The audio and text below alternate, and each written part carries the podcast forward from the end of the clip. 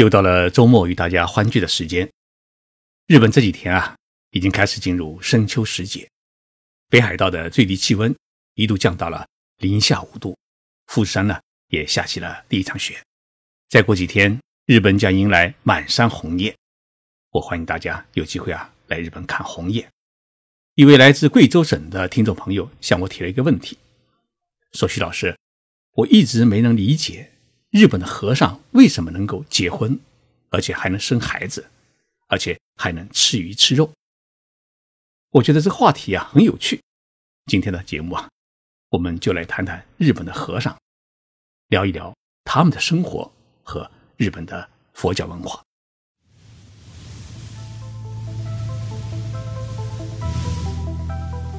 任你波涛汹涌，我自静静到来。静说日本。冷静才能说出真相。我是徐宁波，在东京给各位讲述日本故事。这几天，日本刚刚发生一起与和尚有关的案件。日本岐阜县的一名二十八岁的年轻和尚，通过约会网站跟一名高中女生呢，搞定了一笔两万日元的生意。两人在情人旅馆发生完关系以后啊，这位女生呢。拿着和尚给的钱去药妆店里面买化妆品，结果呢，发现这钱是假的。药妆店呢马上报警，警察呢带走了这名女生，并拿钱呢去银行鉴定，发现啊这两万日元是彩色复印的纸片。经过审讯啊，这位女生交代了自己卖淫的经历。那么警察很快从她的手机的通讯记录当中找到了这名和尚，并以使用假钞罪。和与未成年少女发生关系的淫秽罪，就将他逮捕。日本和尚能够成为社会新闻话题的事情呢，主要有两个：一个呢是和尚在外面嫖娼被抓；另外一个呢是和尚举行各种各样的文化活动。和尚既非公务员又非大学教授，在外面嫖娼被抓呢，为什么能够成为全国新闻？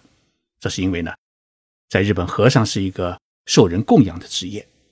他是体佛和菩萨行道教化大众，那么信徒和香客们捐钱给寺院，也是为了供养佛和菩萨。但是和尚却拿着这些钱去发泄自己的性欲，这是一个违反社会公共道德和佛教伦理的行为，自然呢要受到谴责。也就是说，和尚你与女人做爱不犯规，但是你拿香火钱去嫖娼，那就犯规了。大家知道。日本的佛教主要是从隋唐时期从中国传过去的。现在去奈良、京都，我们都能看到中国唐朝的佛像。日本各大寺院供奉的佛像啊，主要有两种：一种是雍容华贵的，是从唐朝传过去的，叫唐式佛像；另一种呢是瘦小型的，是从朝鲜半岛传过去的，叫百济佛像。因为以前朝鲜半岛呢有一个百济王朝。唐氏佛像为何是雍容华贵呢？据说与杨贵妃有关，因为唐朝的皇帝啊都喜欢胖美人，杨贵妃呢就是一位雍容华贵的美女，因此唐朝的佛像啊大多雕刻的是比较雍容华贵。日本和尚到中国来留学，他们并不知道印度的佛像到底是怎么样，所以就把中国的佛像呢搬到了日本。我从来没说过我在日本读研究生学的是什么专业。我在这里呢，告诉大家，我在日本读研究生时读的专业呢叫亚洲文明专业。亚洲文明专业里面有一个很重要的内容，就是佛教文化的传播。我们知道，佛教有严格的戒律，不近女色、不杀生是做和尚的最基本的戒律。这就意味着，和尚是不能与女性发生性关系，更不能结婚。也不能吃动物类的食物，比如鱼啊、肉啊，是都不能吃的。自古到今，和尚如果破戒的话，是要被赶出山门。这是我们每一位中国人都懂得一个最基本的道理。所以呢，一个人要成为和尚，在受戒时啊，师傅最后总是会问你一句话，叫“能持否”。你如果坚决回答“能持”，那就给你蚊香烫头，让你成为名。正式的僧人，但是到了日本啊，确实发现日本的和尚可以谈恋爱，可以结婚，可以生孩子，也可以泡酒吧、吃生鱼片、吃烤肉，或者与一般人毫无相宜的生活。这是为什么呢？当年我带着这个问题去问我的导师，我的导师啊是这样告诉我：他说，佛教从中国传入日本以后啊，刚开始呢是在朝廷和贵族当中流行起来，后来逐渐影响到武士阶层，再后来呢就传到民间。到了平安时期，也就是中国的唐朝，日本天皇呢是十分的尊崇佛像，下令呢全国供佛，于是。一般的平民家庭也开始供奉佛像，并开始建造寺院。佛教呢，成了日本的国教，也成了日本的大众宗教。后来发现一个问题：这么多私家寺院建立起来以后，谁来接班传承呢？于是，日本天皇颁发了一份诏书，允许和尚结婚生子，也为了保证和尚有生孩子的体力，准许他们呢吃鱼吃肉。这一戒律传统从平安时期一直延续到现在，已经有一千三百多年的历史。日本正因为有这个法令呢，使得许许多多的私家寺院呢能够代代相传。上次我去日本大分县九重町遇到的法华院和尚弘藏先生，他就是法华院的第二十六代传人。凡是去过奈良和京都参观过的日本寺院的听众朋友。一定会感到很奇怪。日本寺院里面很少看到有和尚在念经或者做佛事，也没有烧高香，安静的如同一个公园。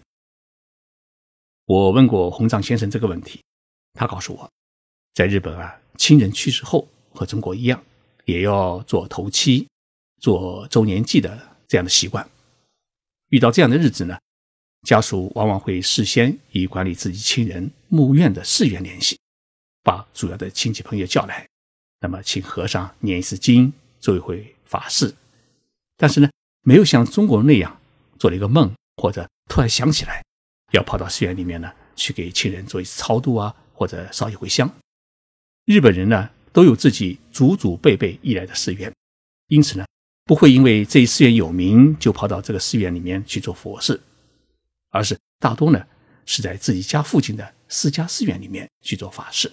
所以你很少会有机会在京都奈良的大寺院里面看到做佛事的场景，而且这些大寺院呢，大多数是传承了上千年的建筑，都是国宝级的文物。从保护文物的角度来说，也不适宜在这些古建筑或者千年佛像前做佛事。因此呢，各大寺院呢，大多会在隐蔽的后院里面设置一个专做佛事的场所。那日本的寺院里面为什么很少见到和尚呢？弘掌先生啊这样解释说：日本的寺院呢分成两大类，一类是佛教团体管理的寺院，一般呢历史比较悠久，规模很大；另一类呢是私家寺院，规模比较小。无论是大寺院还是小寺院，除了值班的和尚之外呢，没有在寺院里面长期居住的和尚，因为和尚都有自己的家。因此，和尚每天从自己的家里面到寺院里面来啊，有一种来上班的感觉。尤其是一些德高望重的大和尚，除非有重大的法事或者重要的接待任务需要到寺院里面来，一般都不在寺院里面居住，而是在家里面。因此呢，大寺院即使有方丈殿，当家和尚也不常住在那里。方丈殿呢，大多数时候啊，是当家和尚他。办公和会见客人的地方。听了洪藏先生的这番介绍，我感觉到佛教传入中国和日本后，它展示的文化的性格和色彩是各有不同。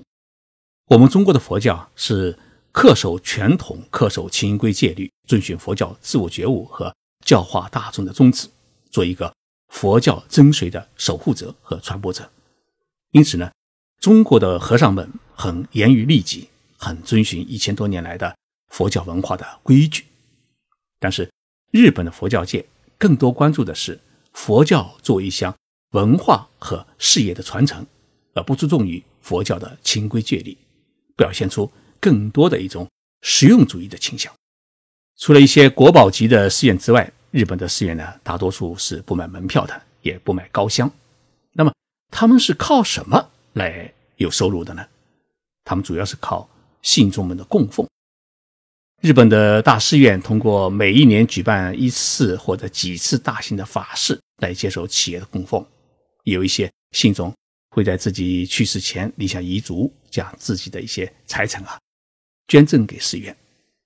那么一般的私家寺院呢，它的主要收入啊是依靠经营管理墓地和给邻居们做法事来维持寺院的正常运行。我们无论在东京的闹市区，还是在乡下的小城市，我们都能够看到一座小小的寺院的边上，总会有一块墓地。那么，这块墓地就是这座寺院的主要的收入来源。大家一定听说过，日本有一位著名的企业家，他的名字叫松下幸之助，他创建了松下电器公司，被称为日本一代的经营之神。松下先生去世后啊，他没有自己的坟墓。那么他的骨灰放在哪里呢？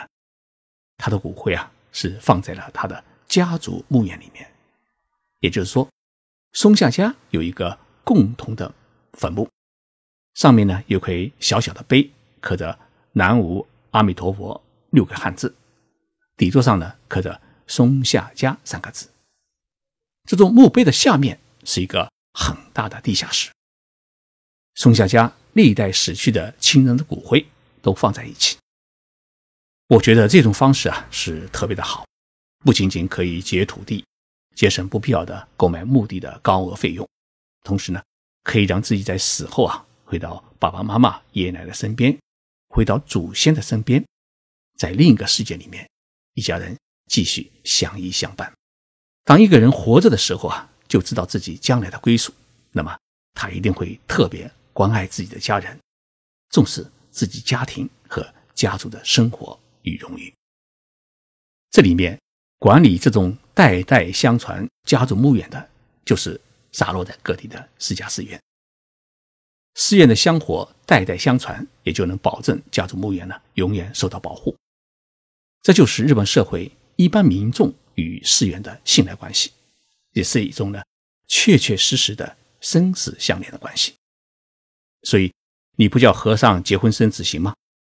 因此呢，日本社会也是积极鼓励和尚们多生孩子，只要不要乱来，玷污了寺院的信誉。我认识一位日本化工公司的部长，他的名字叫近藤。从认识近藤先生的那天开始，我就感觉到他的头发理得很短，就像中国那种寸头。有一次遇到星期天，我邀请他呢去一起参加一个活动。他告诉我，今天要做法事，没有时间。我感到很惊讶，问他家里出了什么事。他说，家里没事，是我呢要给别人家做法事。他说我是和尚。这句话吓了我一跳，因为认识他这么多年，他从来没有说过自己是和尚。后来我请近藤先生喝酒，他告诉我，他们家有一个寺院，他是第二十代传人。寺院不大。就一个正殿和一个后院，他的家呢就在边上，后面还有个墓地。平时寺院没事，也很少有什么人来烧香，只是在附近的乡邻们有人去世后，才会有法事要做。金藤先生毕业于日本中央大学，和普通的大学毕业生一样，毕业以后呢找工作就职，一直在公司里面呢当到现在的部长。他是在四十五岁时啊，父亲去世，他才从父亲手里面接过法杖。成为祖传寺院的第二十代的主持，他给我看了一张穿着袈裟的照片，还真挺像不像样。金藤先生与太太是同事，两人结婚以后呢，太太也就成了尼姑。金藤先生有一个儿子和两个女儿，他的儿子现在是一名滑稽演员，今年已经二十六岁，也是大学毕业。他说他的儿子啊，从刚懂事开始起，就知道自己将来要做和尚。虽然有一种抵触情绪，但是最近发现他也开始看经书，并一起参加法事的帮忙。因为继承家业对一个长子来说是一种天注定的使命。我觉得日本社会的骨子里边有一种改良主义的文化，而这种改良文化又体现在实用主义上。所以，当佛教传入日本遇到传承的问题时，他们敢于破戒，和尚尼姑们结婚生子，使得佛教在日本得到很好的保护，并传承了一千多年。和尚的故事讲到这里，大家有何感想？请给我留言。我们很难评说日本佛教的这种破戒与改良是不是符合佛教文化的精神，但是呢，日本社会的这种佛教文化恰恰符合日本人的那种不求辉煌、只求永久的做事规则，反映了日本社会文化中特殊的一面。我是徐宁波，谢谢大家收听这一期节目，我们下周三再见。